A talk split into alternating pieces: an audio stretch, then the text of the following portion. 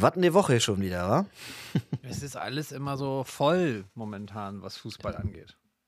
Ja, liegt wo an dieser grandiosen WM, die uns da noch erwartet in ja auch gar nicht mehr allzu ferner Zukunft. Ne? Da haben wir ja Bock drauf wie ein Schnitzel. Ja, da habe ich Bock auf wie Zahnweh, wa? Ja. So ist es. So ist es. Ja, was interessiert uns auch unser Geschwätz von gestern? Wir sind natürlich wieder an einem Donnerstag. Äh, wir sind an einem verregneten Donnerstag, wie man ehrlicherweise sagen muss. Und äh, wir haben äh, wieder die schöne Sandwich-Situation. Das heißt, wir haben einen Spieltag der Bundesliga hinter uns. Wir haben einen Spieltag der Bundesliga schon wieder fast vor uns. Wir haben Europa League noch vor der Nase. Wir haben Champions League hinter uns. Wahnsinn. Es ist, es ist, I, I tell you something. It is, uh, Shira, it's crazy. Ja, Un unglaublich, unglaublich. Ja. ja, dann Aber lass uns doch mal. Am Wochenende muss man eigentlich auch fußballerisch fragen, war was irgendwie? Nö, ist doch, ist doch nicht viel passiert, ehrlich gesagt. Also punktemäßig jedenfalls nicht. so ist es. So ist es. Unter der Woche ist natürlich politisch wieder so vieles passiert. Herr Orban an der alten Försterei. Herr ja, Hönes beim Bayerischen Rundfunk. Ja. Ja, es ist, äh, es, es sind bewegte Zeiten äh, und ähm, die machen natürlich auch vor dem Fußball nicht halt, auch in Sachen Politik, ne? Ja, wobei diese Union-Nummer, da kann man im Cold Opener ja kurz mal abhaken, ist schon, äh, ich glaube auch der Situation geschuldet, dass dann, wenn jemand externes kommt und dann auf einmal heißt es, da kommen wir Foto und dann ja, kommen Sie mal mit drauf und machen Sie ja. mal und fertig und da soll man immer nicht so sehr den Zeigefinger. Entweder sagt man Danke, nein oder man zieht halt durch und. Äh, naja, du kannst halt dem halt Spieler ja auch nicht verbieten oder dem Minister oder dem, dem, dem, dem Staats. Nee, Staatspräsident ist er nicht. Er ist äh, ja äh, Premierminister in Ungarn, Ministerpräsident. Ich weiß gar nicht, was seine Bezeichnung ist, aber er ist in der, der Richtung. Urban. Der urbane ja, genau. Urban. genau. Aber wenn er sich mit dem Spieler treffen mag, dann kann ihm das ja nun auch keiner verwehren. Ist aber die Frage, aber auch, der, auch der, bei dem Spieler würde ich nicht anfangen, weil natürlich wird er sich mit seinem Staatschef oder mit, einem, mit einer maßgeblichen politischen Figur seines Landes ja dann auch nicht sagen, so, nee, ich will dich nicht treffen. Also. Nee, das ist natürlich das eine, siehe Özil hm. Gunduan, ja. aber äh, da ist ja nun über die Botschaft auch eine offizielle Anfrage gelaufen, also über die ungarische Botschaft und die hat dann Union wohl nicht ablehnen wollen. Ja. Und das ist dann auch okay. Ich war so ein bisschen irritiert, dass man da jetzt auf einmal Union so in politischen Dingen da irgendwie so eine, so eine leichte ja, Kritik schon auch äh, angedeihen wollte. Habe ich irgendwie nicht so ganz verstanden. Naja, wir haben so ein bisschen, finde ich, die Zeit der, wo immer so Haltung eingefordert wird. So und äh, jetzt ist immer die Frage, kann jemand von einem, jemand anderem in besonderen Situationen, die nun bestehen, überhaupt sowas einfordern? Ich finde, Haltung ist ja was, was man für sich selber entwickelt. Haltung wäre jetzt nichts, was ich anderen, äh, von anderen fordere, sondern ich würde eine Haltung für mich selber entwickeln und im besten Falle die zur Richtschnur meines Handelns nehmen. So. Kategorisch anderen relativ, ne? Ja, an, von anderen immer einzufordern. Ich finde, das ist immer, das ist so ein bisschen dieses, das sind so ein bisschen die Zeiten, von anderen einzufordern und dann am besten bei sich selber jetzt nicht so gerne auch drauf gucken zu lassen. Also, ähm, ja, ich, ich, mir führt das auch ein bisschen zu weit äh, und ich wüsste jetzt auch nicht, wie sich Union hätte anders verhalten sollen. Es wäre genauso Aufschrei gewesen, wenn sie gesagt hätten, nee, da kommt ihr nicht rein. So. Ja, man kann natürlich die Frage stellen, ob es in den Örtlichkeiten oder Räumlichkeiten des Vereins hätte sein müssen. Klar. Aber äh, das spricht ja auch eher für die Politik aus Berlin, und zwar jetzt nicht pro Fußball, sondern dass mhm. da anscheinend gar nicht gewagt wurde zu fragen, können wir das irgendwie so an offizieller Stelle machen, dass die sich dann vielleicht auch da noch treffen und ein nettes Foto machen mit irgendeinem ja. Heidel-Deidel-Minister oder einer Ministerin. Und das haben sie halt nicht gemacht. Ja, und wobei, das wäre sogar für mich nachvollziehbar, wenn man dann sagt, nee, mit dem Orban möchte dann vor allen Dingen ja eher eine sehr linke Regierung auch in, in, äh, in Berlin, äh, dass genau. die jetzt nicht dazu neigt, das zu tun. Ähm, aber ich finde es dann anderen zu unterstellen, ihn dann nicht äh, quasi, also äh, die Tür äh, vor der Nase zugeschlagen äh, zu haben, weiß ich nicht. Also ich bin, ich bin, wie gesagt, auch ein Fan von Haltung im Fußball, aber eher sie selber zu leben, als sie von anderen einzufordern. Ne? Das ist doch für den Einstieg schon mal ein Super. Grund, die Kapelle laufen zu lassen. Und das machen wir an Und dieser bitte. Stelle auch. Ums. Und bitte. Auf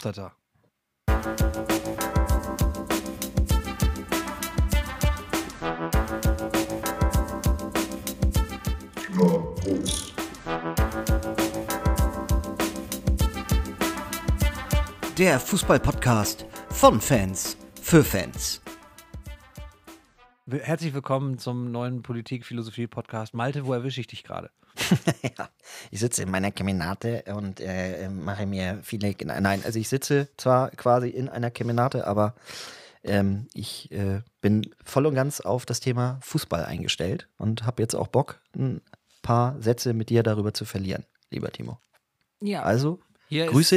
Ich erwische dich ja in Flensburg, also mich erwischst du auch in Kiel. Richtig. Und äh, ja. dir gebührt natürlich auch eine Vorstellung. Hier ist der Tritt des Wochenendes. Hier ist Malte. ja. Und ich äh, sende liebe Grüße an den Dennis Eitekin äh, aus Flensburg. Hallo, lieber Timo. Pass auf, sonst muss ich dir gelb machen. diese, wobei, das ist das Einzige, was ich an Eitekin wirklich richtig schwierig finde, ist diese Formulierung. Aber gut, ähm, ja. Ich mach dich gelb. Das ist super, dass du mir den Ball so hinlegst, weil ich natürlich einmal nochmal die Gunst der Stunde nutzen wollte. Und ich hab's natürlich im Vorweg nicht recherchiert. Nochmal auf diese wunderbare Dokumentation hinzuweisen, die äh, in der ARD lief oder im ersten lief. Äh, Dennis Altekin bei minimals zwei Bundesligaspielen begleitet und auch bei seiner DJ-Tätigkeit. Super, äh, super, super, super Dokumentation. Ja. Unbedingt noch anschauen. Top, ich top, top. Äh, werde es im Laufe der Folge noch recherchieren können, wenn Malte irgendwann mir erklärt, ob das ein Tritt war oder nicht. Äh, gucken, äh, werde ich gucken, ob es die noch verfügbar gibt. Die ist wirklich, ja. die ist top, top, top, top, top. Aber mir fällt gerade ein, also sie hätten sie wirklich, ich mach dich gelb, als äh, hätten sie benennen müssen. Also, ich mach dich gelb. Sonst muss ich dir gelb machen. Das ist wirklich eine sehr, sehr merkwürdige Formulierung. Das ja. stimmt schon. Gut, wo, wo, fangen wir denn an? Jetzt haben wir schon Viktor Orban äh, in der Luft. Äh, nein, wir haben ja eigentlich uns relativ apolitisch über sein Verhalten in der EU an, an sich äh, geäußert. Das machen wir an dieser Stelle wahrscheinlich auch besser nicht. Ich das würde ein Fass öffnen. Ja. Ich war ganz überrascht, dass es einen ungarischen Nationalspieler bei Union gibt. Ich kenne den Kader ja sonst in- und auswendig, aber den hatte ich nicht auf dem Schirm. Gesicht gerade so, uh, mhm. wusste ich wirklich nicht. Ähm, aber der Tabellenführer, der ist, äh, wir hatten ja am Wochenende den Gipfel und der Tabellenführer ist aber immer noch Union. Und wir haben in der laufenden Woche ja eine weitere Trainerentlassung erlebt, erloben, erlabt. Mhm. Und ich will mich ja nicht selber loben oder uns selber loben, aber wir haben schon sehr früh in der Saison, Saison geungt, dass das bei Stuttgart dieses Jahr schwierig werden wird. Und ja. wie man sieht, es hat den doch sehr, sehr beliebten Pellegrino Matarazzo getroffen. Wird die Luft jetzt deiner Meinung nach für Sven Mislintat enger? Schön, dass wir es überhaupt nicht abgesprochen haben, dass wir darüber reden. Aber Nö, aber äh, ja, die Frage ist ja durchaus berechtigt. Ähm, ja, ich würde sagen, ähm, zumindest wird er äh, durchaus äh, auch in Frage gestellt, denn äh, in der Tat sind ja ein paar Fragen offen, was auch die Kaderplanung da des Vf äh, VfBs äh, angeht. Und man hat schon ein bisschen das Gefühl, dass ähm, erstmal Matarazzo jetzt so ein bisschen das Baueropfer der ganzen Geschichte da in Stuttgart ist. Und ähm, ja, diese Sieglos-Serie, und da ist ja immer noch auch ein Unentschieden in München äh, in dieser Serie äh, auch mit enthalten, ähm, die, ja, Mechanismen, wir kennen sie ja immer, die Logik äh, des Marktes, äh, die, ne, die, die Mechanismen des Fußballs haben gegriffen und ich weiß jetzt noch gar nicht, also interimsmäßig ist es ja, glaube ich, irgendwie äh, Wimmer, glaube ich, mhm. wenn ich mich nicht täusche, Co-Trainer. Richtig. Aber da wird ja, denke ich, auch noch eine Lösung äh, jetzt äh, in den nächsten Tagen äh, respektive Wochen erfolgen. Bruno Labbadia habe ich so ganz, ich weiß nicht warum, aber ich habe irgendwie Bruno Labbadia im Urin. Also, aber nichts gehört. Okay, also mhm. auch wieder ein äh, Comeback, ja. Also könnte durchaus ein Name sein, der auch gespielt wird. Gerade weil er auch jemand ist, der sowas kann wie einerseits den Abschiedskampf, aber andererseits auch entwickeln kann hinsichtlich äh, größerer Ziele. Ja. Dann ist natürlich die Personalie jetzt, dadurch, dass er so frisch entlassen ist, Thomas Reis, glaube ich, immer bei solchen Kandidaten heiß. Klar. Bei solchen Trainerplätzen. Wobei für mich sogar eher der nächste, der ja dann auch wankt, ist Herr Kramer in Schalke oder auf Schalke. Also, ja, da sehe ich Reis sogar noch eher. Was ist mit Robert Klaus von Nürnberg? Frisch entlassen da, muss man da natürlich ehrlicherweise ja, sagen. Den Namen habe ich auch äh, äh, rumgeistern hören und da, also ich finde den, den, gar nicht unpassend grundsätzlich, aber nach der Nummer in Nürnberg wäre das jetzt, wenn ich ein sportlich Verantwortlicher wäre, nicht jemand, den ich. Es sei denn, der, ich, ich kenne den irgendwo, der, der überzeugt mich mit, mit irgendwas. Wäre das jetzt kein Name, der mir so voll äh, und sofort in den Blick äh, käme.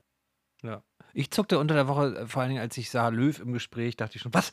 Das, äh, Ja. Jetzt haben wir ihn endlich wieder im Trainerbusiness, aber es war Sold Löw, der Co-Trainer von ähm, Thomas Tuchel, wenn ich es richtig weiß. Oder Ja, ja, zumindest auch mal in RB, ne? Bei RB, Genau. glaube ich, auch mal Co-Trainer gewesen, ja. ja, Ja, muss Löw. man immer aufpassen.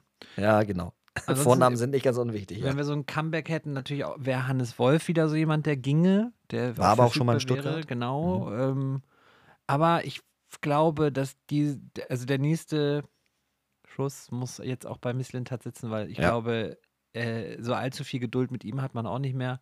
Wobei ich auch echt mir vorstellen könnte, dass wenn ein interessantes, attraktives Jobangebot aus der Bundesliga auf ihn zukäme, äh, aus der Bundesliga, weil ich aus einer aus einem Podcast weiß, dass er jetzt so mit Kindern in der Schule so ein bisschen weniger flexibel ist, was das Ausland angeht. Mhm. Und Herr Vivell ja wohl bei Chelsea London landen wird, also da auch Ja. ein vakanter Posten wohl eher weg wäre oder weg ist. Bin ich gespannt, äh, wie es mit ihm weitergeht. Jetzt hat man ihm so ein Dreigestirn an Beratern äh, mit Lahm, Ja. Kedira und Gentner. Gentner ja sogar als sozusagen so die Sebastian Kehl Thronfolgerstelle, die Ja, Kehli ja bei uns hatte. Ja, und ist auch kommunikativ ja, was man so hört, recht unglücklich gelaufen wohl, ne? Äh, gegenüber Miss Lentat, was, ja, Unglücklich ist eine, ein Adjektiv, Mhm. ich würde eher sagen, es hat nicht stattgefunden. Und das ist natürlich immer so. Ja. Achso, ein Name, der noch, den ich auch gehört habe, war hier Markus Gisdol aus, aufgrund der Ja. Connection. Da hoffe Mhm. ich, dieser Kelch wird am VfB vorbeigehen, weil es wäre schade, wenn der VfB wieder, wieder sofort nach äh, im dritten Jahr die Bundesliga verlassen wird. Wobei, und das muss man jetzt auch an dieser Stelle mal sagen, das ist ja auch das verflixte dritte Jahr, weil das dritte Jahr ist, früher sagte man immer das schwierige zweite Jahr, aber das dritte Jahr ist auch für viele sehr schwer. Ich glaube, Ja. Mainz 05 zum Beispiel ist im dritten Jahr erst wieder abgestiegen aus der Bundesliga. ja, genau. Muss man auch immer genauer hingucken in die Statistik. Ich frage mich immer, was jetzt die Zielsetzung eigentlich, was war denn die Zielsetzung eigentlich des VfB vor der Saison? Es war ja wahrscheinlich ein, ja? Ja, ja, dachte, also ich, ich, ich glaube, da war man nicht großmäulig und hat irgendwie erzählt, so, ja, also Mhm. jetzt sind wir drin geblieben, ja, auch wirklich auf den letzten Poeng noch ohne Relegation. Und Ja. ich glaube, dass zumindest sehr realistische Töne da gehört wurden. Was, was weniger realistisch war, war tatsächlich die, wie ich finde, sehr blauäugige Kaderplanung, die man nun aus dem letzten Jahr hätte Mhm. meiner Meinung nach dringend korrigieren müssen und es gar nicht gemacht hat, sondern eher noch Qualität eingebüßt hat. Ja, und da äh, ist ja nun auch wirklich eher dann Herr Misslintat äh, in der Verantwortung stehend als, äh, also natürlich ist es im besten Falle ein Tandem mit dem Trainer, aber ähm, die, die Hauptverantwortung dafür trägt dann nun der Sportdirektor. Also, ähm, ja. Spannende Frage, ja. Ähm, also ich habe so wirk- wirklich, ich habe Bruno-Vibes, ähm, Was ist mit aber es Florian kann auch jemand ganz anderes werden. Es ist schwierig. ist ganz ne? komisch. Äh, äh, Ich bin eigentlich großer Kofeld-Fan, muss ich ganz ehrlich zugeben. Ich Mhm. mag den vom Typen her sehr, sehr gerne. Ich finde, er hat seinen Namen in Wolfsburg ziemlich verbrannt gerade. Ja, also weil diese, dieser Umkehr oder diese, diese Umkehr von Schmatke ja auch schon relativ ungewöhnlich war. Also er saß Mhm. ja noch sehr fest im Sattel und nach einem 2 zu 2, glaube ich, im letzten Spiel, wo es ja um nichts mehr ging gegen den FC Bayern, Ja. wird dann doch die Saisonanalyse so, äh, so rosig in Anführungsstrichen, dass man spontan noch sagt, nee, also es ist doch, äh, ist, der Weg endet doch hier. Und Genau. muss man mal ehrlich sagen, also jetzt kann natürlich mich Nico Kovac und der VfL Wolfsburg kann mich jetzt Lügen strafen in den nächsten drei, vier Spielen. Aber so ganz so sattelfest wirkt das ja alles noch nicht in Wolfsburg, sodass diese Entscheidung, finde ich, auch so ein bisschen Kritik. Ja.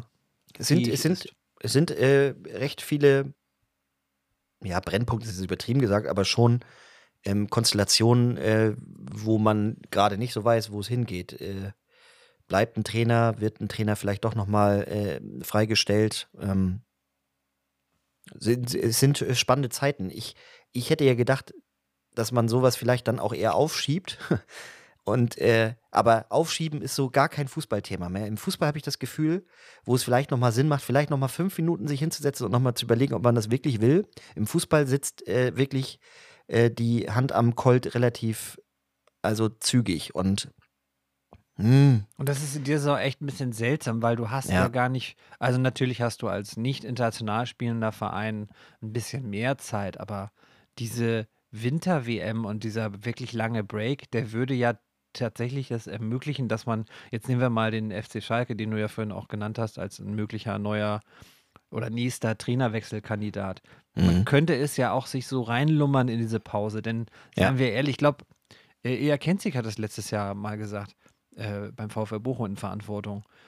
Man muss sich halt daran gewöhnen, wenn man aufgestiegen ist, hat man sehr viele Spiele gewonnen. Wenn man dann aber in der ja. ersten Liga angekommen ist, muss man sich das an das Gefühl auch mental gewöhnen, dass man halt nicht alle drei Spiele siegt, sondern vielleicht Extrem auch mal sechs Punkt. Spiele, äh, drei verliert, drei unentschieden und dann im siebten Spiel so ein bisschen unter Druck gerät.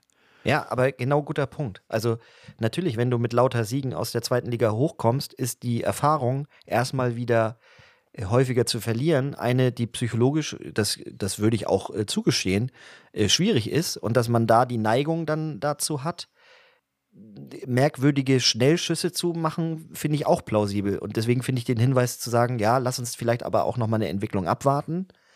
Ähm, klar, finde ich, ne, also finde ich grundsätzlich erstmal richtig.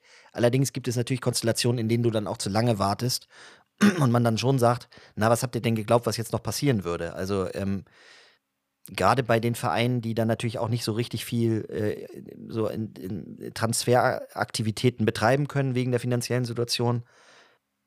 Ja, was, äh, da müsste ja schon irgendwie so eine Juwel irgendwo dann im, im Jugendbereich gefunden werden, dass der Kader da jetzt nochmal so eine, so eine qualitative Verstärkung bekäme. Ne?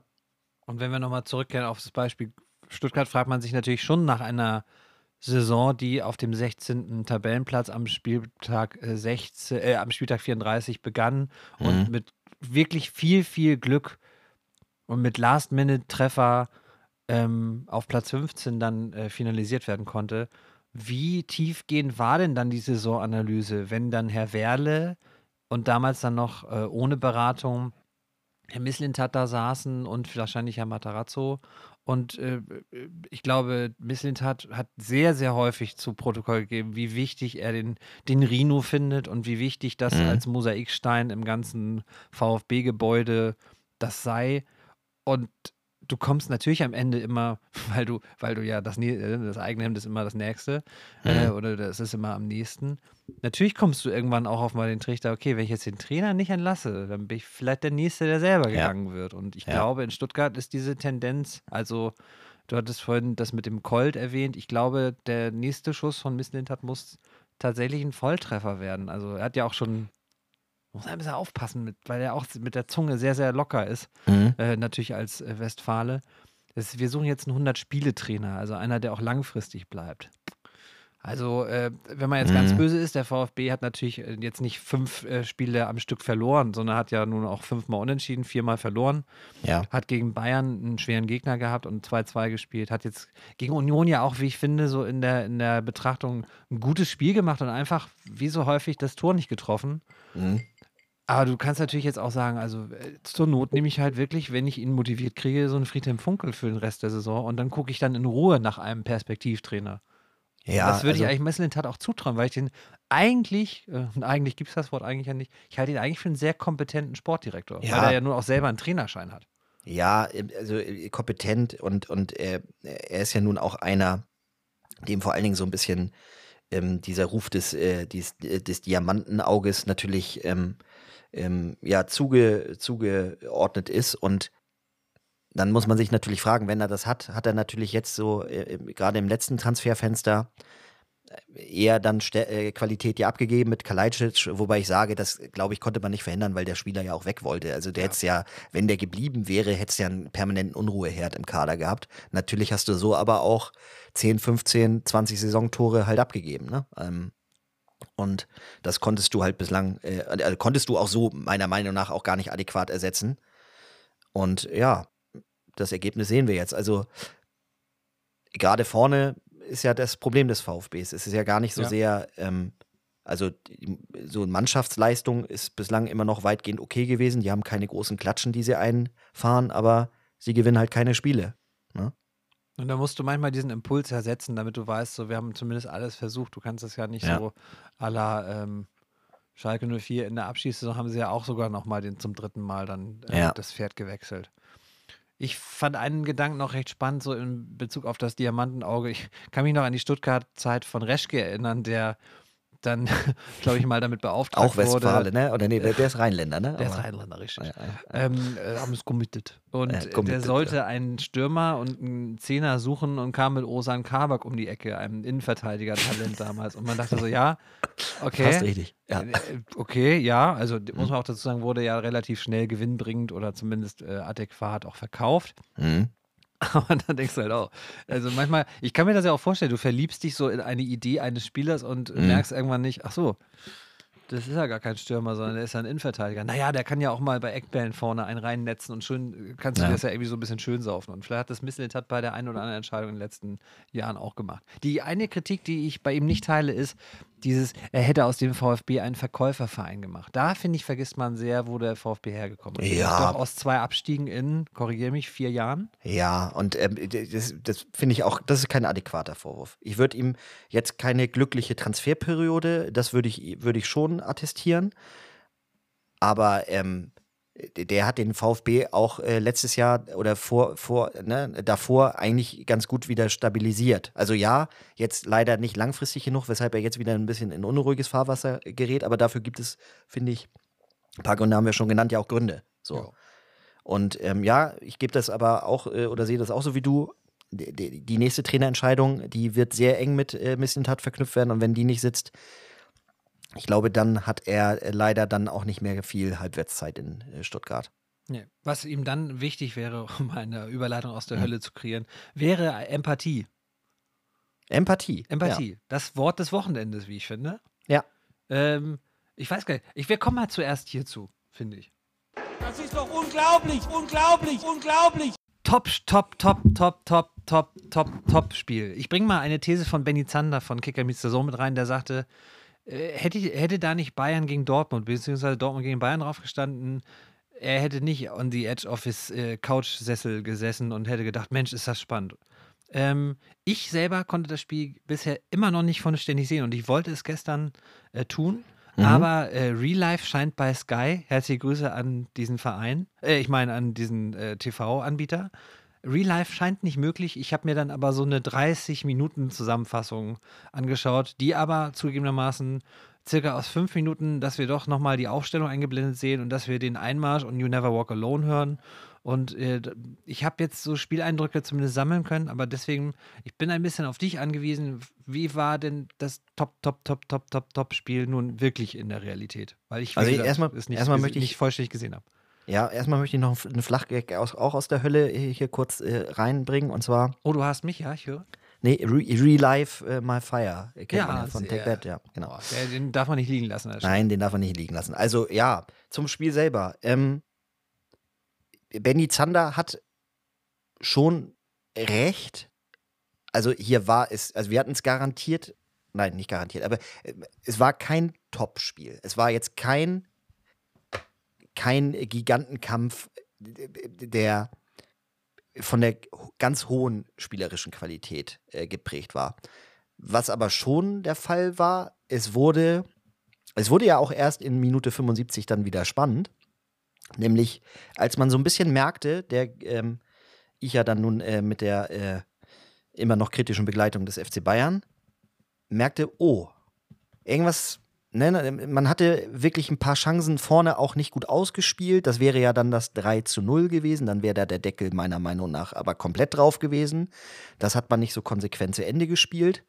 Und dann gibt es diesen ja doch eher glücklichen Anschlusstreffer durch Mokoko, vorbereitet durch ähm, Anthony Modest. Auch wirklich gut äh, gespielt. Äh, also eine gute Aktion von Modest auch zum, zum, äh, zu, zum Mokoko, der das äh, Ding dann reinmacht. Und man merkte in dem Moment, uh, also, das war mein Grundgedanke so. Wenn du das in der 85., vielleicht auch in der 86. Minute kriegst, dann kriegst du das vielleicht noch auch drüber gerettet. Aber das war zu viel Zeit. Und ja, dann hatte Modest ja noch diese große Chance, auch, äh, glaube ich, Minute 85, 86, den er nicht macht. Und da war kurz so, okay, nee, sie schaffen es doch nicht. Aber die haben dann wirklich noch mal so acht Minuten lang richtig, also merktest du ja auch früh den Torwart äh, dann bei Standards nach vorne geholt und du merkst, die, die Dortmunder wollen. Und die Süd wollte halt auch.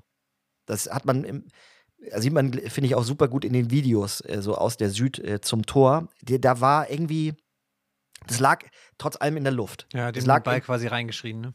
Ja, es lag äh, erst ab Minute 75 in der Luft, aber ab da war es war es da. Und ähm, deswegen würde ich auch immer sagen, natürlich hat Bayern das Spiel gerade in der zweiten Halbzeit eigentlich eine Zeit lang sehr im Griff gehabt, hatte aber nach vorne halt nicht die, die Impulse, die da waren, so genutzt, wie man sie hätte nutzen müssen. Da fehlte, finde ich, wirklich sehr viel Abschlusskonsequenz. Ja, und das wissen wir, wenn man vorne die Dinger nicht macht, dann kriegt man sie hinten rein. Ne? Also Klonk, aber es ist leider so. Ja, man Und so merkt, war ich muss meinen. Schreibtisch dringend aufräumen. Ich finde das Phrasendöschen nicht. So war dieses Spiel. Und ähm, Phrasendöschen? Also- genau. Ab Minute 75 mit einer gewissen Spannung versehen. Hochklassig ganz sicher nicht. Äh, intensiv auf jeden Fall. Also ich glaube von zwei Kämpfen geprägt und Auch deswegen Ganz, auch ganz ja. wichtig, weil, das muss ich fragen, auch von der Taktik geprägt? von der Taktik auch, ja. Also Okay. die, waren, die standen ja beide auch defensiv nicht so schlecht. Ähm, das erste Bayern-Tor äh, von Goretzka, gut, das war nicht gut verteidigt, da sind, ist ein bisschen viel Raum, da Passiv, wird nicht ne? draufgegangen, genau. Äh, zweite Tor von Sané, ja, fast ähnlich, dann auch ein bisschen unglücklich der Torhüter. Ich würde jetzt keine Schuld an dem Tor, aber äh, ja, Kobel hätte ihn wahrscheinlich gehalten. Ja, ich Mhm. glaube sogar auch beim ersten, dass der nicht gänzlich unhaltbar gewesen wäre, wenn er Mhm. diesen komischen Schritt nach links macht, den Ja. er aber irgendwie machen muss, um überhaupt den Ball zu sehen. Ja, äh, aber ich würde, wie gesagt, zu keinem der Tore sagen, das war ein klarer Torwartfehler, aber er sieht unglücklich aus. Wahrscheinlich sogar in beiden Situationen würde ich dir auch recht geben, weil der Schuss war schon sehr platziert. Mhm. Ich sehe auch den größeren Fehler bei den Verteidigern, nicht drauf zu gehen auf Goretzka, aber ähm, also zumindest, dass einer mal drauf geht. Mhm. Ähm, ja. Aber äh, bei den Bayern fing das nämlich auch an. Die waren stabil. Upamecano, finde ich, hat ein sehr, sehr gutes Spiel gemacht. Äh, dann wurde ja umgestellt. Ähm, wen nahm er denn dann überhaupt raus? Äh, Pavard äh, Er musste ja Davis Fall, runternehmen ja, wegen er der, musste Davis wegen runternehmen, genau. Tritts, wegen der Ja, glatten genau. Und dann hat er um, genau, hat er umgestellt. Ähm, und äh, genau, hatte Davis ja dann äh, durch Stanisic ersetzt und dann hat er hinten komplett umgebaut. Sah aber auch weiterhin eigentlich noch ganz gut aus in der zweiten Halbzeit, auch am Anfang. Aber irgendwann begann das halt zu, zu bröckeln bei den Bayern. Und ich glaube, die Morgenluft hat der BVB gewittert. Und äh, ja, deswegen geht, der, geht das 2-2 summa summarum auch in Ordnung, meiner Meinung nach. Ich glaube, das ist auch für die Liga wirklich, äh, man will das jetzt nicht größer machen, als es ist, aber Ja. glaube ich, ein ganz, ganz wichtiges 2-2 war. Also so eine gefühlt Last-Minute, äh, der dann doch irgendwie 2 zu 2 verloren, äh, Niederlage für den FC Bayern und für den BVB so ein 2 zu 2 Sieg, wenn man denn davon sprechen kann. Aber du hast ja auch, finde ich, nicht so unrecht, ähm, wir haben mal so ein bisschen uns auch ausgetauscht, so erwähnt, dass man natürlich auch das ganz anders drehen könnte, ne? wenn, wenn Modest den in der 84. schon macht dann steht es dann schon 2-2. Ich glaube, dann, dann kann das tatsächlich noch äh, ganz kippen, äh, ja. verrückt werden. Ja. Und gleichzeitig kann es halt komplett äh, kippen in Richtung Stimmung Modest, wenn er auch den letzten da nicht macht. Denn Ja. die Schlotterbeck-Flanke bekommt jetzt sehr viel Liebe und sehr, sehr viel Lob. Und die ist auch wirklich gut. Ja, aber die ist aus der Not geboren, ne? Er kratzt den von der Linie runter und ja, wobei, Mhm. äh, also, wenn man, ich habe gestern ja wirklich ein paar Mal nur angeschaut. Er flankt halt wirklich nicht blind rein, sondern er guckt Nee. schon. Und ich glaube, Ja. er will da auch genau an den zweiten Pfosten zu Modest ihn haben. Aber er hat Glück, dass er in die Flankensituation noch kommt, weil der, das war zwar ein geiler Pass von Adeyemi, aber der hatte schon eine Schärfe, die der hätte, den, den musste er erstmal noch kratzen. Und das macht dann natürlich Wahnsinn. Und dann eben nicht irgendwie in die Mitte zu keulen, sondern den auch noch wirklich punktgenau zu liefern.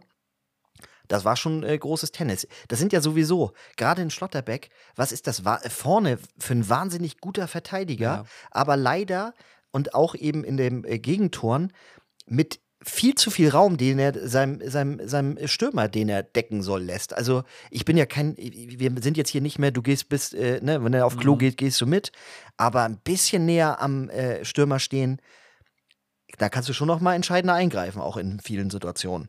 Ich kann mir vorstellen, dass auch die Elfmeter in letzter Zeit ihm so ein bisschen da jetzt nicht äh, hindern, aber dass es schon auch ein Okay, so ein bisschen in die Denke ist kommt. mental. Mhm. Ähm, das, da sind natürlich einige Beinspieler, die einfach den Schritt schneller gedanklich sind. Und Ja. als Offensivspieler hast du immer den Vorteil der Aktion und nicht der Reaktion.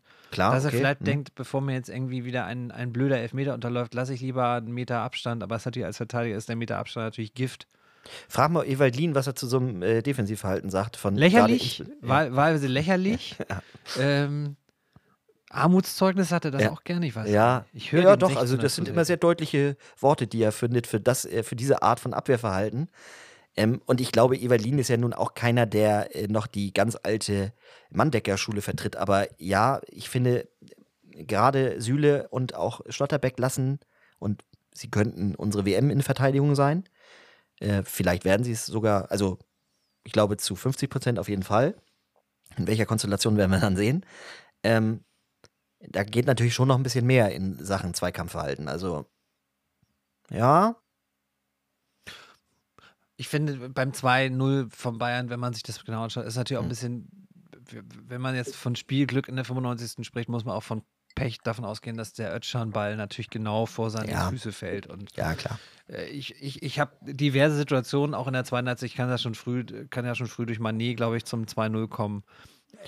Du darfst dich nicht beschweren, wenn du 0 zu 4 verlierst, fürchte ich. Aber so ist das 2 zu 2 am Ende ein gutes Ergebnis für die Liga.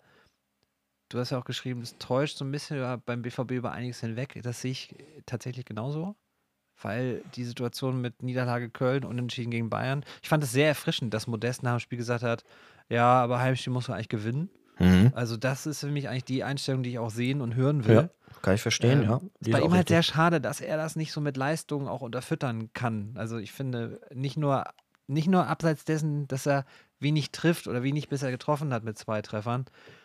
Ich finde, er macht halt auch so wahnsinnig wenig fürs Spiel. Okay, ich, den Vorwurf verstehe ich. Ich äh, würde ihn aber in, doch insofern verteidigen wollen, als dass ich auch nicht erkennen kann, dass man dieses mit Flanken füttern, was er nun einfach braucht. Ne? Also natürlich, das 2-2, siehst du ja, es fällt aus einer Flanke. Ja. Ich glaube, das Tor gegen ähm, wo hat er das? Ist auch eine Flanke. Genau. Ist auch ja, eine Flanke. Eckball, ne? Also, ja. Und ich habe es ich hab's extra jetzt äh, unter der Woche gegen Sevilla mir nochmal angeguckt bei Dortmund. Sie kommen eigentlich in die Räume, wo die Flanken gespielt werden. Sie spielen aber die Flanken nicht. Mhm.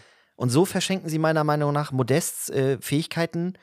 Ähm, also sie nutzen die nicht. Und so lassen sie ihn, finde ich, dann auch als Gesamtmannschaft schlechter dastehen. Und äh, ja, dass der natürlich im Spiel auch ein bisschen weniger, äh, dass er für das Spiel ein bisschen weniger beiträgt, das ist ja nun keine ganz neue Erkenntnis. Also ich glaube, da kann man in Köln, kann man in Hoffenheim, äh, kann man nachfragen. Ähm, das ist ein Knipser, den du halt mit Flanken füttern musst. Und ja. dann ist der äh, wertvoll und schießt äh, 10, 10, 15, auch manchmal 20 Tore für dich. Ja, vor allem, weil die Gelehrten ja alle gesagt haben, Mensch, in der Supermannschaft, da kann er ja nur funktionieren und jetzt macht er seine 15 Tore. Ähm, ja, du musst dich halt aber auf jeden, also nicht umsonst ist das Bayern-Spiel ja auch in der Offensive anders und in einigen Situationen dann passieren Bälle, wo du denkst, wieso, da steht doch eigentlich Levern, ach nee, vergiss nee, es, der ist, ist ja nicht mehr da. Ja. Das hast du halt auch bei, bei, bei Borussia Dortmund, dass die einfach noch nicht im, auf dem Schirm haben, dass da jetzt der Toni steht und die Dinger halt reinmachen kann. Und das sieht man beim 1-2 schon. Ja. Du, du siehst, also gerade natürlich hatte Mokoko äh, nach der Einwechslung dann auch, ähm, also der hatte ja so ein bisschen, ich sag mal, der, der, der, der in der guten Form, der ähm, der kam mit einem Selbstvertrauen auf den Platz und das hat er beim Tor dann auch gleich gezeigt. Aber man merkte auch, dass schon in, der, in dem Assist Modest wächst, in dem Spiel zumindest. Und deswegen, ich habe mir das an Sevilla wirklich recht äh, genau angeguckt zur Körpersprache. Und da war es wieder so ein Rückschritt, weil du merktest, ich glaube, er wird auch frustriert, weil er nichts kriegt. Mhm, kann ich und, an der Stelle verstehen, ja. weil er auch dann das ist ja das Spannende, dass äh, Modest und Hummels den Wort gleich eigentlich gesagt haben, wir müssen mal aufhören, sexy zu spielen, sondern einfach konsequent und geradlinig. Mhm. Ich habe jetzt die Terzic-Reaktion äh, am Dienstag natürlich nicht mitbekommen. Aber es wäre halt schön, wenn der Trainer in dem Fall, schwierig viel momentan, glaube ich, äh, da auch komplett jetzt auf die Hummels-Seite zu springen, weil es natürlich, das ist so, so der Sommer, ne? Also dieses mhm. Mahnen, dieses Mäkeln, ja. dieses den, ich sag nur, der räusche Zeigefinger äh, gegen City, das ja. ist, du hast auch, finde ich, gemerkt, so dass er, dass er gepiekst werden soll, so von, von der Journalie, die einfach jetzt hören wollen, dass er wieder miesepetrig ist, aber im Endeffekt ist halt er der Spieler, finde ich, neben einem Neuzugang wie Schlotterbeck, der am ehesten diese Siegerhaltung mhm vermeiden Sie das Wort Mentalität bitte an dieser Stelle, ja. Äh, der, der die halt mitnimmt, weil er halt den Finger in die Wunde legt. Weil natürlich, das ist, ist eklig und er hat momentan kein Gegengewicht auf dem Platz und das ist halt der eigentliche Kapitän mit Marco Reus. Und mhm. ich, ich hoffe, dass Terzic das der Mannschaft irgendwie vermitteln kann. wobei auch bei Terzic ja ehrlicherweise der Lernprozess immer noch ansetzt. Ich fand es halt richtig stark, wie mutig er gewechselt hat gegen Bayern. Ja. Das war gegen Kölle ja so ein bisschen anders. Das war gegen City vor allen Dingen sehr anders. Das ist also schön zu sehen, dass er diesen Mut beibehält und gleichzeitig ja nicht wieder versucht, dieselben Fehler zu machen. Sevilla war im Allgemeinen, fand ich ein das Spiel hat, muss so nicht unentschieden spielen. Also klar, du merkst halt, ich, ich habe mir das in der Gesamtkonstellation Champions League schon mal so vorgestellt. Du, du hast diese Auslosung gesehen und als Dortmund-Fan oder als Dortmund-Spieler und auch als äh, Verantwortlicher sagst du, naja, also in der Gruppe müssen wir ja Zweiter werden können. Und ich glaube, in Sevilla hast du das Gleiche gedacht. Da hast Mhm. du auch gedacht, naja, also City, hm, aber Dortmund müssten wir ja schon zu Hause packen können und dann werden wir da Zweiter. Und schon merkst du, du brauchst in so, aus solchen Spielen brauchst du vier Punkte. Wir haben halt den Auswärtssieg in Sevilla geholt und so ist der Punkt zu Hause dann in Ordnung. Das wäre Ja. schön gewesen, wenn man es gewinnt. Was schon äh, bemerkenswert war, ich habe das äh, Spiel ge- äh, in Sevilla gar nicht voll gesehen, aber was ich erinnere ist, dass, äh, also, oder was ich so in einem Vergleich erinnere, die hatten ja eine viel größere Griffigkeit jetzt im Spiel. Da war ja viel mehr Körperbetonung. Sicherlich auch manchmal, das ist so typisch Spanien, deswegen mag ich den Fußball da auch nicht immer. Ich finde, die haben manchmal was ganz Ekliges. Mhm. Ähm, Sevilla an sich ja auch, äh, auch eine BVB-Historie in Sachen, genau, wo sind denn eigentlich die Bälle und Ja, äh, genau. haben wir mal, wie viel Zeit haben wir eigentlich? genau. Ja, wo, wo war noch der Ball? Genau. Ähm, auch unangenehm. Ähm, wobei die fünf Punkte, die es ja jetzt Differenz trotzdem sind, also das solltest du schon nicht in den letzten zwei Spielen noch vergeigen. Das denke ich, kriegt man auch hin. Also alles andere wäre ja dann auch wirklich doof. Also Und ich meine, wenn Kopenhagen natürlich mit einem Mann mehr ähm, und ein bisschen wieder Spielglück Mhm. äh, Unentschieden holt gegen Manchester City zu Hause, ja, dann kann ich mir das an einem guten Tag von uns und an einem weniger guten Tag von City bei uns auch, auch vorstellen, dass man das Spiel einfach unentschieden spielt oder sogar gewinnt. ja, Ähm, je nachdem auch, wie es bei City so in der Liga weitergeht, weil natürlich irgendwie, solange Arsenal marschiert, äh, bist du natürlich immer in der Bringschuld. Da kann dann der Haaland irgendwie sieben Dinger auf einen Streich machen, wenn, wenn Arsenal weiterhin so performt, wie sie performen. Also die haben halt echt einen Lauf, ne? Da sollten wir mal äh, wirklich mal uns mal ein bisschen Zeit nehmen für die Premier League, weil da bin ich gestern auf die Tabelle nochmal so raufgestolpert Ja. und Hast war du dich so. bei der Tabelle entschuldigt, als du auf sie drauf gestolpert bist? ja, genau. Und habe mich, habe so gedacht, wow, das ist ja echt mal eng richtig dieses Jahr so, ne? Also da, klar, nach acht äh, oder ich weiß nicht, neun Spieltagen, die es da sind, die haben ja schon ein paar mehr, weil sie A, sowieso ein paar mehr Spieler haben und ja auch schon ein paar englische Wochen auch äh, ligamäßig abgerissen haben. Aber ja, das sieht sehr interessant aus und ich traue der Sache in Arsenal noch nicht so ganz, aber äh, also Hut ab, wenn das in die Richtung weitergeht. Die haben an Ateta auch in schwierigen Zeiten festgehalten, ne? Also, Ja. ähm, oder Ateta. Ähm, und also wenn das belohnt wird, bin ich, bin ich da ein großer Freund von, dass Arsenal sozusagen wieder back in the game ist, was äh, auch äh, Premier League Topplätze angeht. Finde ich auch dann stark, dass, dass sich Pep Guardiola quasi seinen Endgegner selber bauen muss. Genau, er ja. seinen Co-Trainer, äh, Ja. seinen zumindest damals eigentlich besten Knipser Ja. äh, mit Gabriel Jesus. Irgendeinen haben sie noch abgegeben, meine ich. Ach ja, den, den ja, Shevchenko. Zischenko, genau. Ja. Äh, gut, wie ich darum, ich wusste, wie er heißt, aber Oder wusste heißt er Simchenko? Simchenko, Sivchenko? Ich weiß immer nicht genau. Äh, ja, Chefchenko ich- heißt er nicht, aber. Shevchenko heißt er nicht, aber ich habe mich auch um, der, um die Aussprache gedrückt. Schenko. Erfolgreich. Ja. Der, der, der von City halt. Ja. Was war der Außenverteidiger, glaube ich, da, ne? Ja, genau, links. Und äh, es funktioniert, also ich hätte auch, ich, irgendwann dachte ich vor anderthalb Jahren, glaube ich, äh, Martin Oedegaard ist bei Arsenal. Äh, Habe ich nicht mitbekommen. Dann haben sie, glaube ich, Lacazette abgegeben. Ja. Dann haben sie. ähm, Pepe, äh, Nicolas Pepe, den Stür auch auf zweiten Stürmer vorne.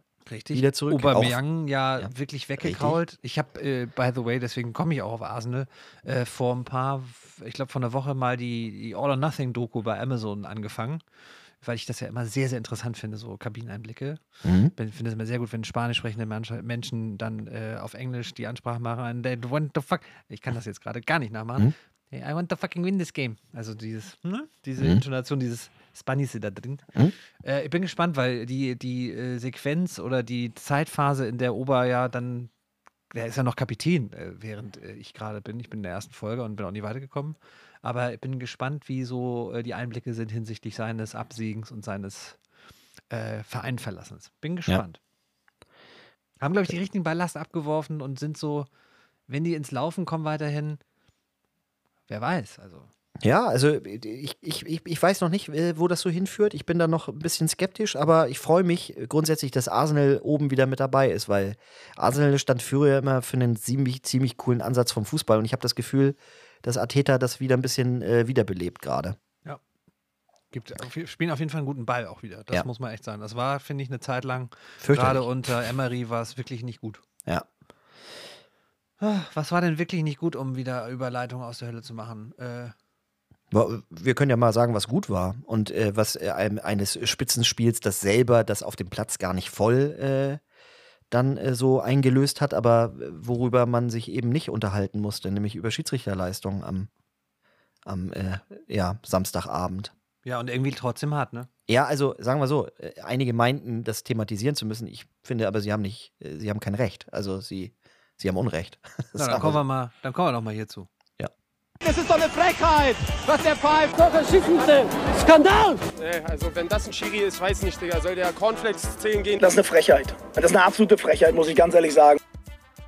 Schön, wie du da den Baumi auch noch reingemacht hast. Ja, klar. Denn der Baumi geht auch immer bei solchen Sachen. Wobei Ja. der, wie ich finde, wenn der irgendwann mal noch vielleicht eine größere Sache trainieren sollte als den FC Köln, äh, solche Spitzenspiele, da, der hat da manchmal so, so ausgewogene Momente. so- Also, Mhm. Der hat sich jetzt zum Beispiel nicht über die gelb-rote Karte von Keins beschwert am Wochenende, die auch zu Recht äh, gegeben wurde, fand ich. Ich habe vom, vom Gladbach-Köln-Derby hab ich ein bisschen mehr gesehen als vom, ne, deutlich mehr als vom Bayern-Dortmund-Spiel oder vom Ja, Dortmund. lustig. Ich davon, habe davon gar nichts gesehen. Außer irgendwann zweite Halbzeit, als, es, äh, als die Tore da so auch noch immer weiter fielen für, für die Gladbacher. Gut, zur Grundkonstellation, weil wir ja immer die HörerInnen, die auch nicht so ganz deep im Thema sind, mal mitnehmen. Dennis Altekin ist nun äh, beim Landesverband äh, Bayern gemeldeter Schiedsrichter. Kommt aber, Richtig. wie er selber sagt, ist, ich bin kein Bayer, ich bin Franke. Was Richtig. man auch hört, wenn man ihn sprechen Das ist, das ist richtig, das ist richtig. Ja. ja. Und wenn er dann neben seinem Hobby Gelb machen äh, und DJ sein auch noch Spitzenspiele jetzt, äh, wie das am Wochenende leitet, dann tut er das wie? Also wie fanden wir das jetzt so insgesamt? Ich äh, fand es eine, eine sehr souveräne Spielleitung. Man kann, finde ich, man, man kann über eine Sache streiten und da hatte ich erst ein ungutes Gefühl. Er zückt sehr, sehr früh gelb, allerdings macht er damit auch allen klar, Leute, ich pfeife auch Sachen, die ich unsauber finde, dann auch deutlich ab und ihr geht dann auch mit der gelben Karte hier dann aus der Situation raus. Und das ist natürlich immer, ne, das ist, kann, kann, kann auch in die, kann, kann sich auch richtig, kann nach hinten nach losgehen, wenn du nicht souverän bist, da das ist. Ähm, ich habe äh, keine wesentlichen Fehler gesehen, die das Spiel maßgeblich beeinflusst hätten. Die, ähm, ja, diese geforderte rote Karte äh, in der Aktion ähm, Bellingham. Davis ist Unsinn, man muss sich die Situation mal genau angucken. De, äh, Bellingham geht direkt zum Ball. Das ist eben keine frontale Situation, wo jemand jemand ins Gesicht tritt, sondern es ist ein Kampf um den Ball und es ist ein unglücklicher Treffer. Blöd für Bayern, blöd für Davis, auf jeden Fall tat bestimmt auch richtig weh. Gute Besserung auch an dieser Stelle. Genau, aber eine rote Karte ist das, äh, weiß Gott nicht, und das ist aus meiner Sicht auch noch nicht mal eine gelbe Karte, deswegen richtig entschieden. Die gelb-rote Karte für Koman, äh, da kann man mit Fingerspitzengefühlen nicht mehr argumentieren, weil zwei deutliche gelbe Karten. Also äh, da kann man nicht meckern und ähm, insgesamt eine sehr, sehr gute Spielleitung. Und ähm, natürlich auch etwas, wo wir, wir auch im Vorgespräch schon mal drüber gesprochen haben, dass er sich danach den äh, Kameras ja an sehr äh, vielen Stellen äh, gestellt hat kann man, kann man auch, finde ich, äh, in, in, in ganz großen Teilen äh, nur positiv finden. Ähm, das ist wirklich der Schiedsrichter gerade to go in, ne? Also der, der Go-To-Guy bei den Schiedsrichtern gerade. Und er kann sich zum Glück auch auf die Liga konzentrieren, weil er international nicht mehr äh, unterwegs sein muss, ne? Also für die Bundesliga ist das super. Ist er freiwillig rausgegangen, musste sich, Ja. glaube ich, vom Schiedsrichterverantwortlichen der UEFA äh, Are You Crazy anhören, als er sich abgemeldet hat. Aber Ja. ich finde das, fand das einen sehr, sehr äh, klugen Schritt. Eventuell hält ja die Altersgrenze beim DFB. Mhm. Ja. Und wenn äh, sich Dennis Eitikin entschließen sollte, noch ein paar Jahre länger zu pfeifen, als er darf, macht er das. Ich glaube, er hat ja auch schon mal ein, zwei schwerere Verletzungen als Schiedsrichter gehabt. Mhm. Sodass er sich auch sagt, so einerseits Zeit mit der Familie, andererseits möchte ich dann auf der, auf der Bundesliga-Ebene möchte ich noch Top-Leistung pfeifen können und zwar ein paar Jahre länger. Wenn tatsächlich an der Causa Gräfe, der ja nicht nur für sich, sondern vor allen Dingen für andere klagt, und da bin ich auf das Ergebnis gespannt. Und bei Brüch, man merkt das ja schon an Lutz Michael Fröhlich, da ist ja schon so ein Ja. bisschen äh, da, da- das Feld bereitet, dass Ja. eventuell da ein bisschen Progressivität oder ein bisschen mehr weniger Altersdiskriminierung beim DFB her. Ja. Ein großes Thema auszupacken. Ja, und es geht, äh, geht äh, nach Leistung. Das ist, ähm, das Leistungsprinzip muss gelten. Und da ist seitdem Gräfe nicht mehr in der Bundesliga, äh, also für den DFB pfeifen darf, ist Eitikin der Mann. Und ähm, ich fand ja lustig, dass es diese ja doch Besorgnis gab, äh, dass der, Mann sozusagen aus dem Bayerischen Fußballverband da jetzt also irgendwie äh, dafür die Bayern Einfluss nehmen würde, da habe ich von vornherein schon gesagt, das, äh, das ist ein Sportsmann, der geht dahin und pfeift neutral dieses Spiel und nichts anderes hat er dann auch gemacht. Also ähm, leider dann auch immer ein bisschen viel Blödsinn. Spricht nochmal dafür. Also ich finde, die Schiedsrichter kommen auch ein bisschen schlecht weg. Wir, haben, finde ich, in den letzten Jahren ein bisschen Problem in den Strukturen und äh, auch nochmal ein lustiger oder ein interessanter Nebenaspekt. Aitekin macht ja nicht den äh, wahr. Ne? Das hat er deutlich für sich gesagt, dass er sich da nicht sieht. Und äh, das finde ich ist auch eine klare Ansage. Also er sagt, da ähm, ist er nicht so stark, da hat er für sich Defizite bei sich erkannt. Und dann ist es ja auch folgerichtig, sich auf das zu konzentrieren, äh, was man dann äh, sehr gut, äh, gut bis sehr gut kann. Und ähm, ja, also ich hoffe auch, dass äh, wir über, die, über das Alter da nicht mehr sprechen müssen, sondern über die Leistung der Schiedsrichter. Und ich finde sowieso in den letzten Wochen, also natürlich haben wir immer noch Knackpunkte. Wir haben auch immer noch Diskussionen und äh, das war ja auch, ist ja auch Blödsinn zu glauben, dass mit dem VR das erledigt ist. Ähm, wir müssen auch über das Thema Handspiel immer noch mal sprechen. Da sind mir immer noch Sachen unklar und da sind auch ähm, Ent- Entscheidungen nicht so ganz eindeutig oder für mich nicht erklärbar, aber insgesamt finde ich, geht das Schiedsrichterwesen gerade wieder ein bisschen in eine bessere Richtung als noch vor, ja, ist noch gar nicht so lange her. Mhm. Anfang der Saison war kritischer. Also sie mussten sich richtig eingrooven und ich finde jetzt so in den letzten Wochen wird es besser. Und was wir viele, ich nehme ganz vieles mit, also Mhm. diese, diese Reflektiertheit, die Dennis Eitekin von sich selbst behauptet, die kann er auch wirklich unterfüttern, Mhm. weil er, genau wie du sagst, halt seine Stärke nicht im Wahrbereich sieht, sondern einfach auf dem, auf dem Spielfeld. Und er ist lustig, also noch mal ganz kurz, früher habe ich den immer für einen arro- arroganten Pinsel gehalten. Ne? Und ich finde genau das Gegenteil ist er. Er ist sehr uneitel. Ja, finde ich auch. Fand es auch sehr elegant, wie er Buschi bei der Glanzparade nach dem Spiel, die ich dann, glaube ich, Mittwoch oder Dienstag Mhm. nachgehört habe, wie er dieses, dieses, das dauert zu lange mit dem Wahrentscheidung. Das ist halt wirklich das Gefühl, ne? Und wir sind nun, das haben wir auch schon an dieser Stelle hinreichend und häufiger erwähnt, dass wir nun auch Football gucken und da eine Entscheidung halt auch länger dauert. Das ist einfach ein, ein Spielstrukturproblem. Der Fußball ist halt ein nicht an einzelnen Spielszenen äh, oder in einzelnen Spielabfolgen ablaufender Sport, sondern es ist halt, es gibt Standardsituationen und ansonsten ist der Ball im Feld und es Genau. wird gespielt. Und Hat deswegen natürlich wird natürlich so eine gefühlte fünfminütige Unterbrechung, die dann in der Realität 65 bis 80 Sekunden sind, das hemmt natürlich so das Ganze. Aber ich bin ehrlich, ich habe mich mittlerweile daran gewöhnt. Ich freue mich bei einem Tor, wenn ich ziemlich gutes Gefühl habe, dass da nichts passiert ist, aber ich bin schon etwas verhaltener und gucke immer, ist es nicht vielleicht abseits oder war eine Hand im Spiel?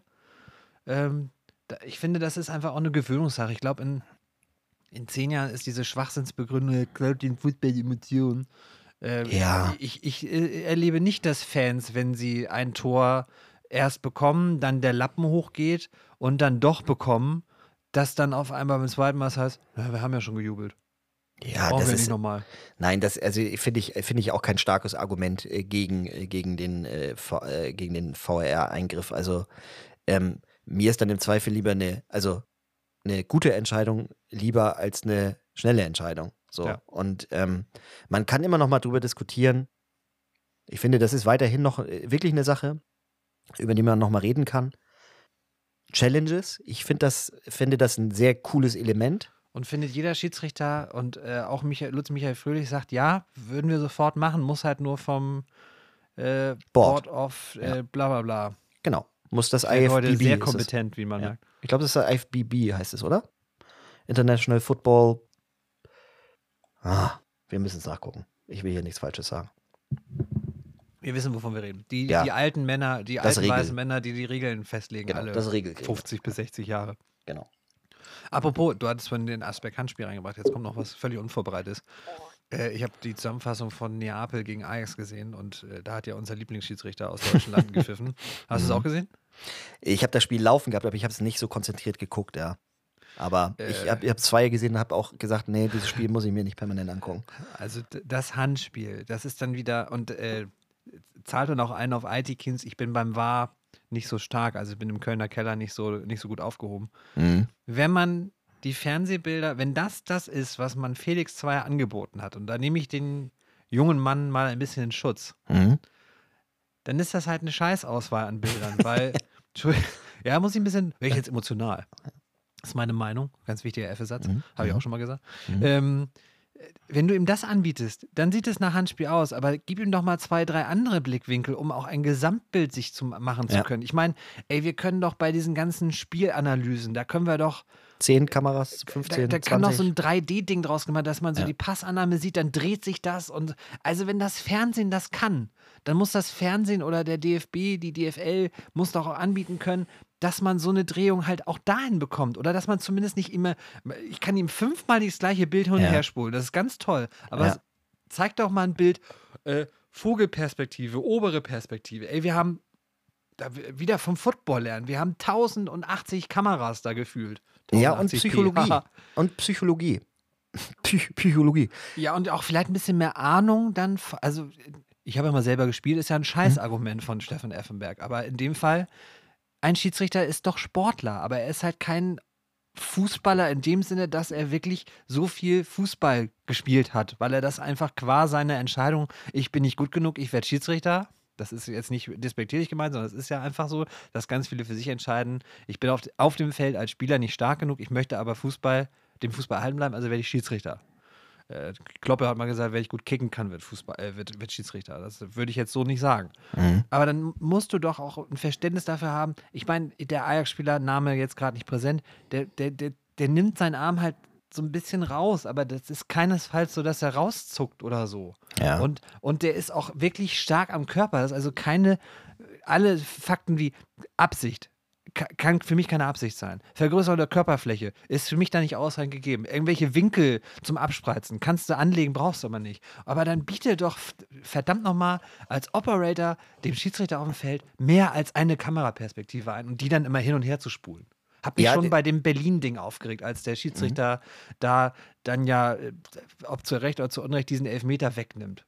Wo die immer nur hin und her spulen, anstatt zu zeigen, zeig mir doch noch mal von oben oder zeig mir mal von der Seite oder hast du noch eine andere Perspektive? Hast du Hintertor? Hast du sonst was? Ja, das meine ich aber, ja, aber das meinte ich auch mit Psychologie. Also ich glaube, wenn du permanent das gleiche Bild einblendest, wird es dich eher in dem Eindruck, den du zunächst als erstes hattest, wird es dich bestärken.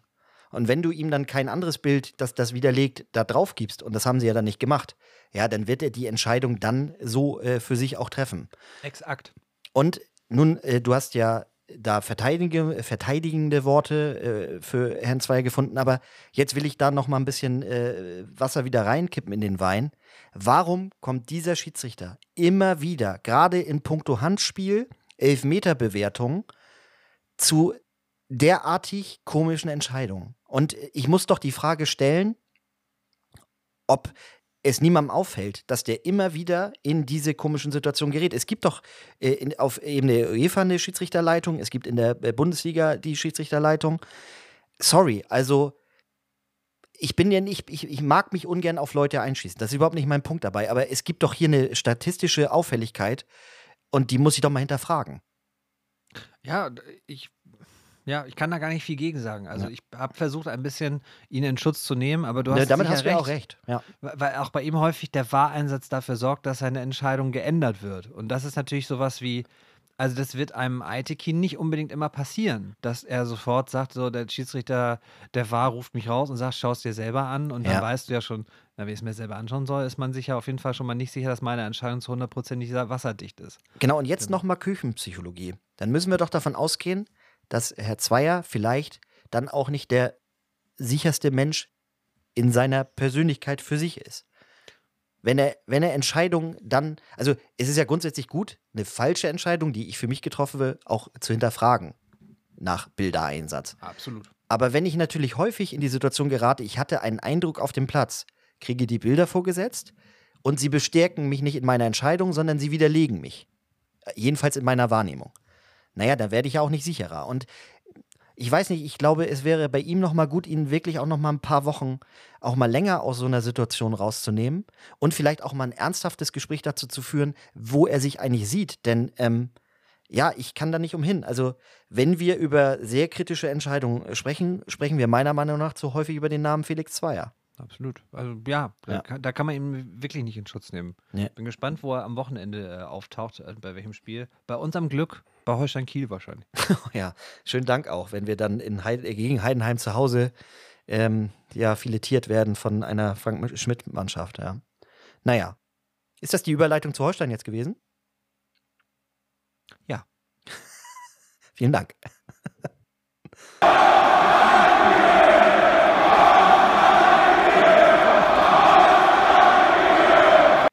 Ja, wir haben schon äh, tatsächlich auch mal, das ist immer ein Indikator, dass bei Holstein irgendwas richtig, richtig gut gelaufen ist, obwohl das Spiel es vielleicht nicht hergegeben hat. Äh, wenn Fadern bei WhatsApp schreibt und was zu Holstein Kiel sagt. Ja, Wie ich finde, von der Grund, wie heißt das, Konstellation, von dem, von der Prämisse, wir haben ja keine Prämissekasse, Gott sei Dank, äh, hier. Trainerwechsel in Köln, äh, in Köln sag ich schon, in Nürnberg, Markus Weinzer, komm ich, wie komme ich bei Weinzer auf Kölsch vielleicht, weiß ich nicht. Also das Ja. trinkt er Ähm, vielleicht gerne, wissen wir nicht. Keine Ahnung. Ja, nein. Äh, Deswegen alles auf dem Papier gegen Holstein. F äh, relativ frühes Gegentor. Nürnberg spielt irgendwie 60 Minuten gefühlt auf das zweite Tor Ja. und verliert dieses Spiel trotzdem 3 zu 2. Nun, nun kann man äh, viel von äh, dem, ich hasse diesen Begriff, Spielglück ja sprechen, dass du vorne die Tore machst, aber die hast du in den letzten Wochen ja auch nicht, nicht gemacht. Also, ne, hast du diese Gefahr nicht ausgestrahlt. Für mich ist das nochmal wieder äh, der Beweis, dass Holstein Kiel dieses Jahr eine reine Wundertüte ist. Die sind so dermaßen, also ich kann die gar nicht greifen, die sind so wenig konstant. Die, die sind so wenig berechenbar. Es, sie verlieren zu Hause in einem derartig guten Heimspiel gegen den HSV, aber auch dann wirklich sowas von unverdient, Hm. Um danach wo wochenlang, also komplett unterm Radar eigentlich äh, abzuliefern. Stichwort Paderborn. Genau, Stichwort Paderborn, Stichwort auch ein, ein wirklich, also äh, in der zweiten Halbzeit schmeichelhaftes Unentschieden gegen Hansa Rostock. Ähm, und auch mit Leistung teilweise in den Spielen so mit Inkonstanzen oder ins, ins, Inkonstanten, Inkonstanten, wo ich mich schon frage, wo das herrührt. Aber dann hast du halt auch wieder solche Sachen, die sich dann zum Glück auch positiv im Ergebnis niederschlagen und deswegen ja, also hat man immer so den Eindruck, ja, mit dem Abstieg wird Holstein dann auch nichts zu tun haben. Und auch das ist wieder trügerisch. Also ich lehne mich mal gar nicht mehr aus dem Fenster, was Holstein angeht. Wir gucken von Spiel zu Spiel, nehmen die, genau, nehmen die drei Punkte mit. Und wo das hinführt, ich bin ehrlich gesagt teilweise ziemlich ratlos. Glaubst du, diese Inkonstanz ist auf. Äh, ja, wir haben natürlich auch bei Holstein ein relativ äh, großes Lazarett mal teilweise gehabt, Ja. das sich so langsam wieder lichtet. Ja, Dann haben wir wieder mal, muss man sagen, die Situation, dass einige Verträge auslaufen und Spieler ja auch schon im Sommer hätten woanders sein können, Ja. die aber im Falle von Fabian Reese, um auch den Elefanten beim Namen zu nennen, der im Genau. Raum sich befindet, der ja trotzdem, wie ich finde, eine Achtung, überragende Saison ja, spielt. stark bisher. auf jeden Fall. Ja. Wirklich äh, auf einmal auch Torgefahr ausstrahlt, die ich Ja. vorher von ihm nicht kannte. Es kann, äh, und das ist das Ding, ich glaube, es kann halt nur so enden, wie solche Wundertüten-Saisons enden, nämlich Platz 9 bis 11. ja, mehr sollte man auch nicht erwarten. Also, ähm, nicht, Nein. glaub. Also glaube ich zumindest, weil gerade so Auftritte, wie du alle genannt hast, wie wir genannt haben, Paderborn, äh, auch den Auftritt in Magdeburg, wo du, wie ich finde, auch mit Starkes Ach und Spiel, Krach äh, ja. dann irgendwann äh, von Magdeburg auch mit ganz viel Spielpech äh, da auch auf die Verliererstraße geschickt werden. Ja, aber kannst. auch wieder souverän da äh, auf eine gewisse Art und Weise gewinnst, ne? Also im Ergebnis zumindest. Also Ja. das ist eine ganz komische Holstein-Saison. Ich kann das gar nicht greifen. Ich bin mit manchen Trainerentscheidungen, die aber, hast du ja auch zu Recht gesagt, auch sicherlich oftmals darin begründet sind, dass viele ausfallen.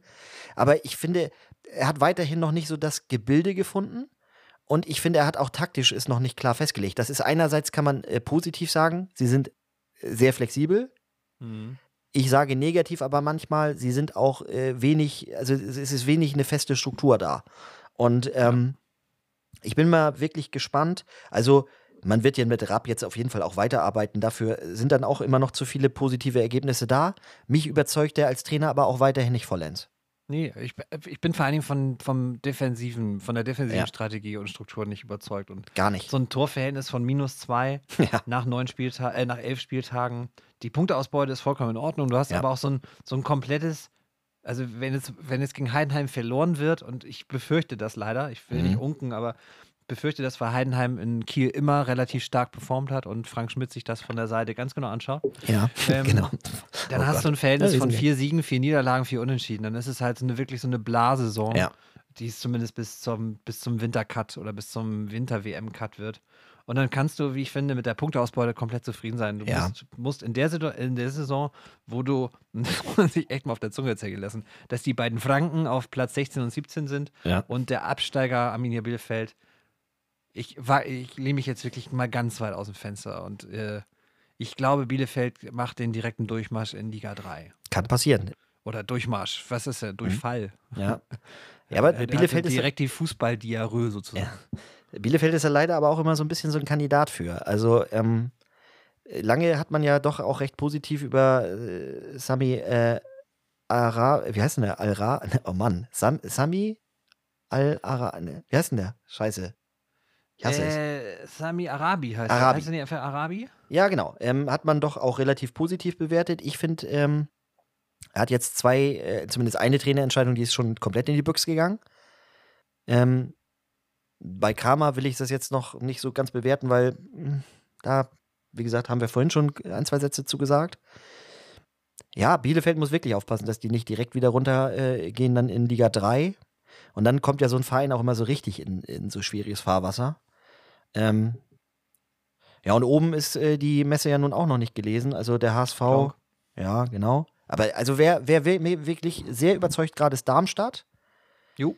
Allerdings ist das meiner Meinung nach auch die Mannschaft mit dem geringsten Potenzial von allen. Also die schöpfen gerade ihr Potenzial ziemlich gut aus. Spricht für Thorsten Lieberknecht als Trainer. Absolut. Und äh, gerade. an dieser Stelle an alle, die nach Braunschweig nicht zugegriffen haben. Unter anderem ja auch der SV Werder Bremen. Ja. Ja, weil ähm, der durch die, auch der ist ja direkt runtergegangen mit Braunschweig, wenn ich mich nicht täusche. Nee, nicht ganz. Ich glaube, es Nee, war der noch. ist nach einer gescheiterten Relegation, ist er ja in der Saison darauf, sind die abgestiegen, meine so ich, war ne? das. Genau, so war das. So ja. wie äh, der KSC fast oder Mhm. wie war das denn? nicht? Sind die nicht auch äh, HSV-Relegation und Ja. nächste Saison abgestiegen? Oder sehr Ja. in Abstiegsangst oder Bred- Bredouille zumindest gekommen? Ja, glaube ich ja, auch ne? so zu erinnern, ja. Ja. Naja, so sieht's aus mit unserer KSV und der zweiten Liga, Ja. die weiterhin aber als Wettbewerb, äh, finde ich, saumäßig Spaß macht, weil es echt eng ist da. Und, ja. ähm, Weniger große Namen, aber Mhm. tatsächlich von der Dichte der Leistung her Ja. äh, immer noch ein höchst attraktives, äh, höchst attraktive zweite Bundesliga ist. Da, ja, Jetzt am absolut. Wochenende natürlich Hamburger Derby. Ja. Schönen Gruß Auf auch St. an, Pauli. äh, an ein, zwei Hörer, die ähm, äh, mit Hamburger mit Hamburger Blut hier sozusagen in das Spiel gehen. Eher HSV-Blut, die meisten, die wir da so kennen, aber ähm, ich bin mal gespannt. Es ist ja am Millantor, wenn ich mich nicht täusche. Richtig, genau. Ich Und- glaube auch, dass die Kräfteverhältnisse selten so pro HSV wieder gesprochen haben, Mhm. was natürlich eine trügerische Sicherheit ist für den HSV. Naja, und der FC St. Pauli muss halt auch äh, punkten. Und vor allen Dingen, Ja. wo punktet man dann am ehesten? Eher zu Hause. Und ähm, da ist also auch eine Menge drin. Und ich werde es mir am Freitagabend anschauen. Schönes Schlusswort. Gut, dann euch äh, noch eine schöne Woche von hier aus schon mal. Macht's gut. Und das letzte Wort hat wie immer unser, Der Fußball. ja, lieber Kollege aus München, bitte. Achso, eins möchte ich noch sagen. Tschüss.